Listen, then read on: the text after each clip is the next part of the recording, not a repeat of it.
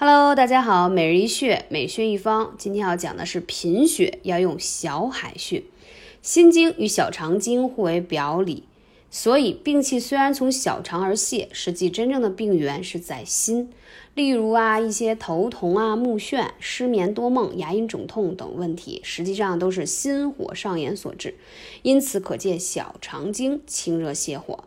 简单说呢，凡是小肠经脉所过的部位的。诸病都可以通过按摩小海穴进行调理，此穴也是人体养生保健的一个重要穴位，可以经常去按摩它一到三分钟就可以，同时还可以艾灸它二十分钟，每天一次，用于治疗这个疥疮啊，还有这个脸颊肿痛啊什么的都是非常有效的，所以穴位很简单，坚持使用会看到效果喽。